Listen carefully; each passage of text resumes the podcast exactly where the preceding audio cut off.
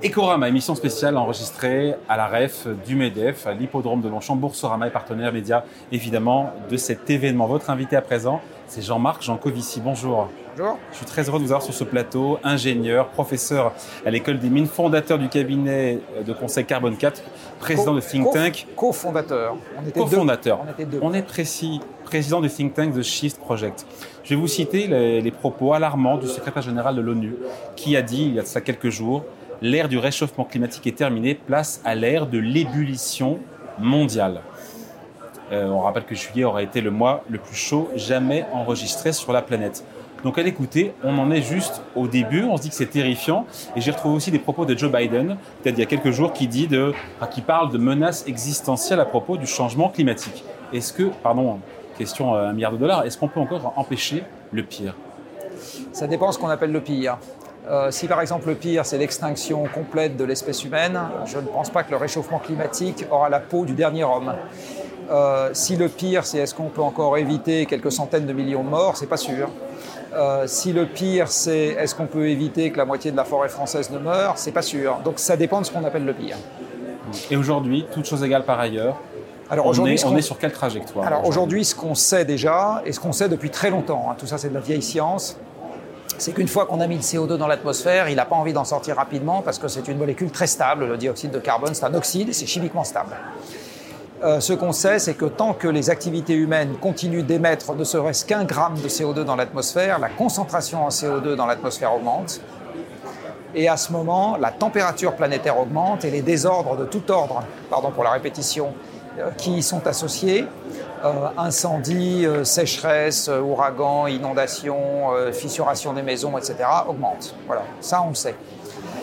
ce qu'il faudrait faire donc, pour stabiliser la, le système climatique mondial, à quelque niveau que ce soit, c'est totalement arrêter d'émettre du CO2.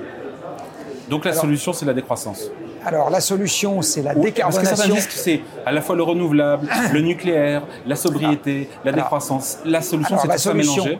On va dire la chose qui nous est imposée par la physique, c'est que pour stabiliser le climat dans un nouvel état d'équilibre, il faut absolument que l'économie devienne totalement décarbonée.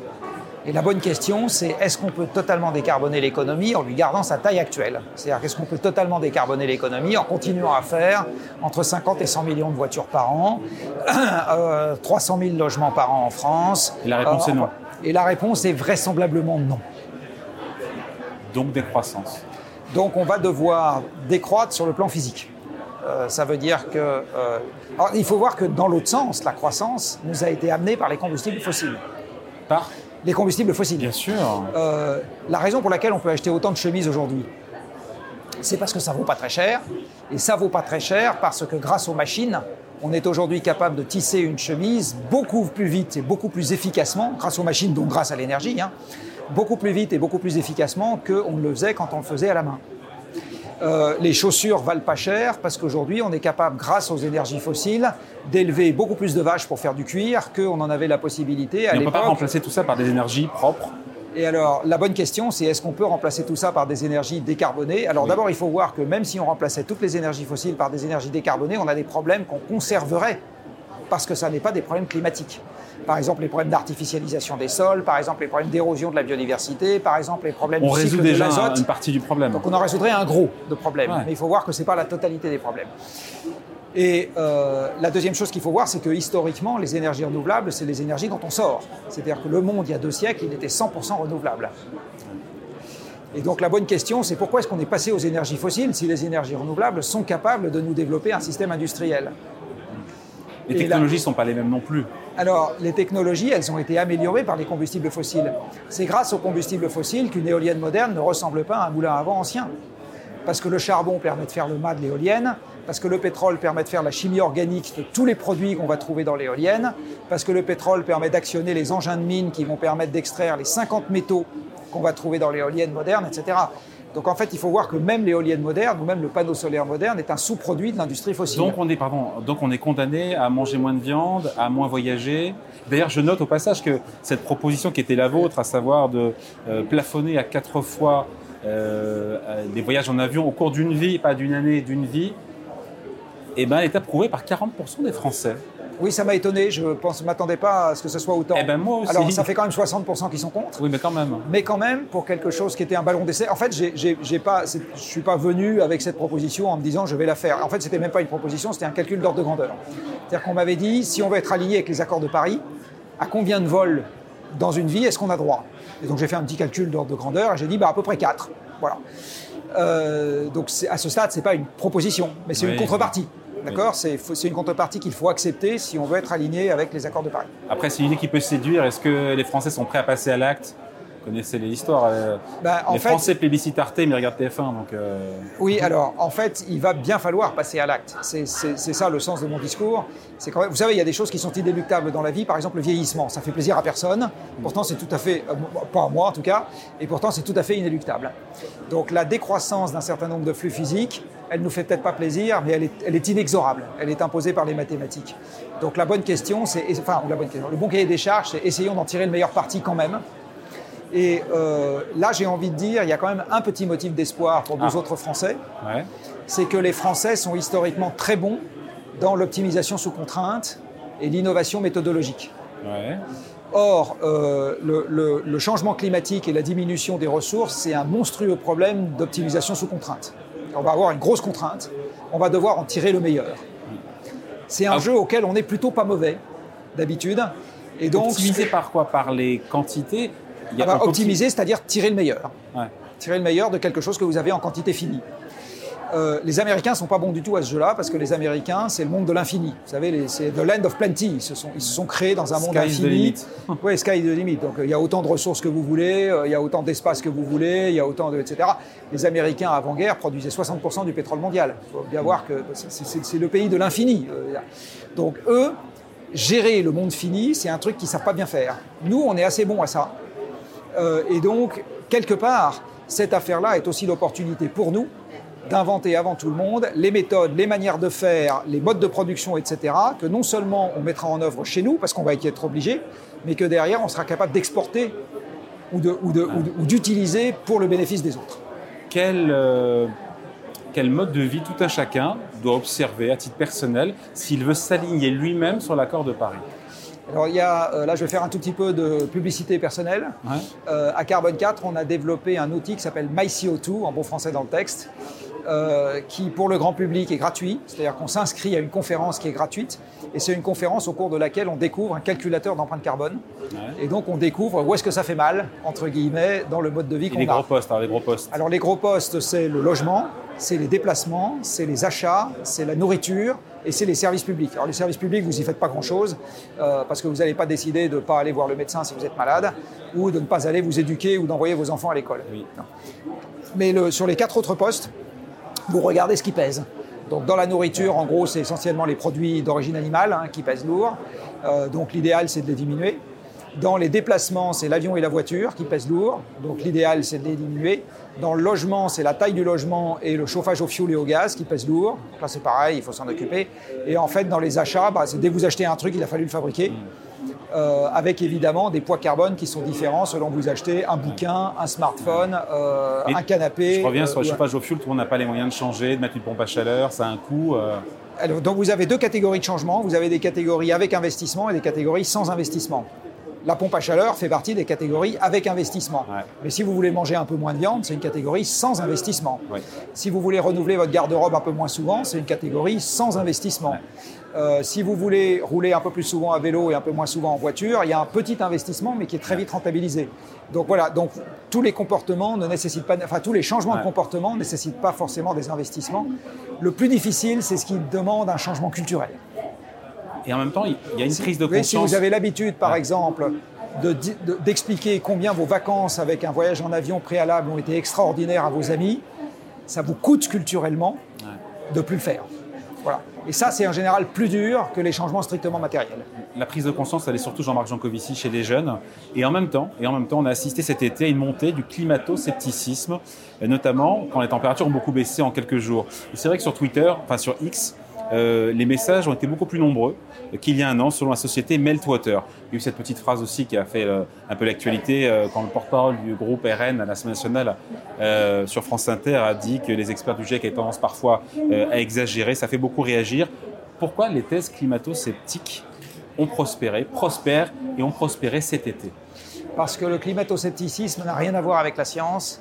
Le, le climato-scepticisme est une expression de déni. Euh, pardon, de, oui, enfin c'est ça. C'est l'expression d'un désarroi, excusez-moi. Euh, en fait, le climato-scepticisme, il émane de gens qui se sentent pris au piège si le problème est réel. C'est ça en fait le climato-scepticisme. Alors ils peuvent, être, ils peuvent, être, pris au piège parce qu'ils dépendent euh, d'intérêts économiques qui seraient contrariés euh, si on a besoin de s'orienter différemment, parce qu'ils sont dans des schémas culturels ou dans des schémas moraux euh, qui sont contrariés si jamais on accepte la réalité du problème. je vais vous donner un exemple. Alors c'est un peu, c'est pas un exemple très français, mais c'est un exemple très américain. Aux États-Unis, une partie des climato-sceptiques sont des gens qui sont très religieux parce qu'ils disent la marche du monde, c'est l'affaire de Dieu. Comment peut-on imaginer que les hommes sont assez présomptueux pour changer la façon dont le monde fonctionne? D'accord? Vous voyez bien que pour des gens comme ça, accepter la réalité du réchauffement climatique, c'est accepter de contrarier un schéma mental qu'ils ont, qui est un schéma mental très important et très enraciné. Et ça n'a rien à voir avec la science. Et en fait, quand vous regardez bien les, les gens qui sont des grands militants climato-sceptiques, vous allez toujours trouver derrière quelque chose qui n'a strictement rien à voir avec la science, mais qui a à voir avec l'expression d'un désarroi, parce que vous devez abandonner quelque chose auquel vous tenez énormément si vous acceptez la réalité du problème. Qu'est-ce qu'on fait pour lutter contre ce climato-scepticisme? L'action. Euh, la seule manière de lutter contre ce climato-scepticisme, alors le, le climato-scepticisme actif, j'ai envie de dire, c'est-à-dire les gens qui sont visibles, actifs, très engagés et qui cherchent à convaincre les autres que tout ça n'est pas vrai, c'est une toute petite partie de la population. Et la population euh, qui est importante, c'est celle qui écoute ces gens-là, qui a tendance à dire oui, oui, mais qui aussi bien pourrait en écouter d'autres en disant aussi oui, oui, à partir du moment où on leur propose une alternative euh, qui les rassure.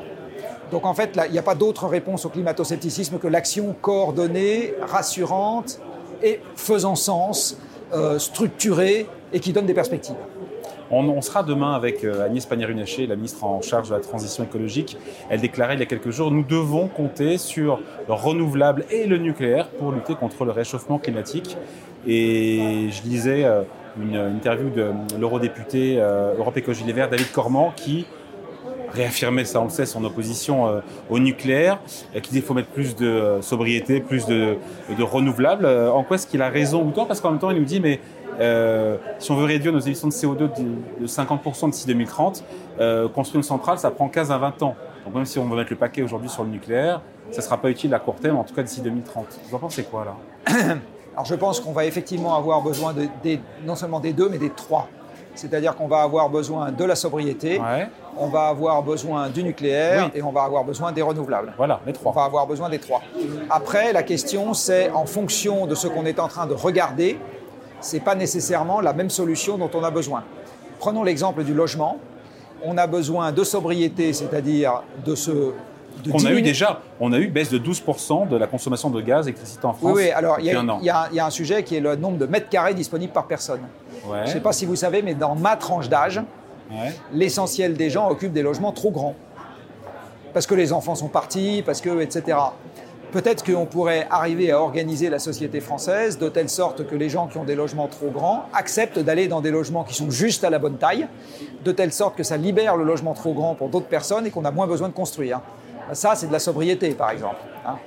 Euh, vous avez un deuxième sujet qu'on peut parfois mettre dans la sobriété, mais que moi je mets plutôt dans l'efficacité, qui est l'isolation des bâtiments. Donc là, vous diminuez le besoin de chauffage, quelle que soit l'énergie. Et enfin, vous avez besoin du décarboné. Et là, vous avez besoin à la fois du nucléaire et des renouvelables. Dans l'exemple que je vais prendre, c'est les pompes à chaleur. Parce que la pompe à chaleur, la chaleur est renouvelable et l'électricité qui l'alimente, elle est nucléaire aujourd'hui. Donc voilà typiquement un exemple sur l'optimisation de la consommation du logement, où on a besoin des trois. Et en fait, dans des proportions qui seront variables, on aura toujours besoin des trois, quel que soit le sujet qu'on garde. Et on aura les financements, parce qu'on parle évidemment financement privé, public, on aura l'argent sur fond de réduction des déficits publics, de taux d'intérêt qui remonte. Est-ce que ça ne met pas à mal l'équation? L'argent, ça n'est rien d'autre quand vous regardez bien qu'une revendication qu'on pense qu'on va pouvoir satisfaire sur des ressources physiques ou des compétences. Ça n'est rien d'autre que ça. L'argent, en fait, en tant que tel, vous ne le mangez pas. Il est intéressant parce qu'il vous permet d'acheter quelque chose et le acheter quelque chose euh, ou acheter quelqu'un sans enfin sans que ce soit péjoratif, acheter son temps, ça veut donc dire que vous avez accès à de la compétence ou à des ressources physiques. D'accord? Euh, eh bien, euh, est-ce que donc la bonne question, c'est pas tellement est-ce qu'on aura l'argent, c'est est-ce qu'on a les compétences et les ressources physiques pour transformer l'économie. Et la, réponse, est oui, mais on va pas pouvoir faire ça et plein d'autres choses en même temps. Voilà. Donc il va falloir choisir. Il va falloir prioriser. Oui, absolument. Bon, merci de passer nous voir en tout cas. Merci à vous, Jean-Marc Jancovici, pour cet entretien enregistré depuis la REF du MEDEF à Paris, à l'hippodrome de Longchamp. Merci à vous. Merci.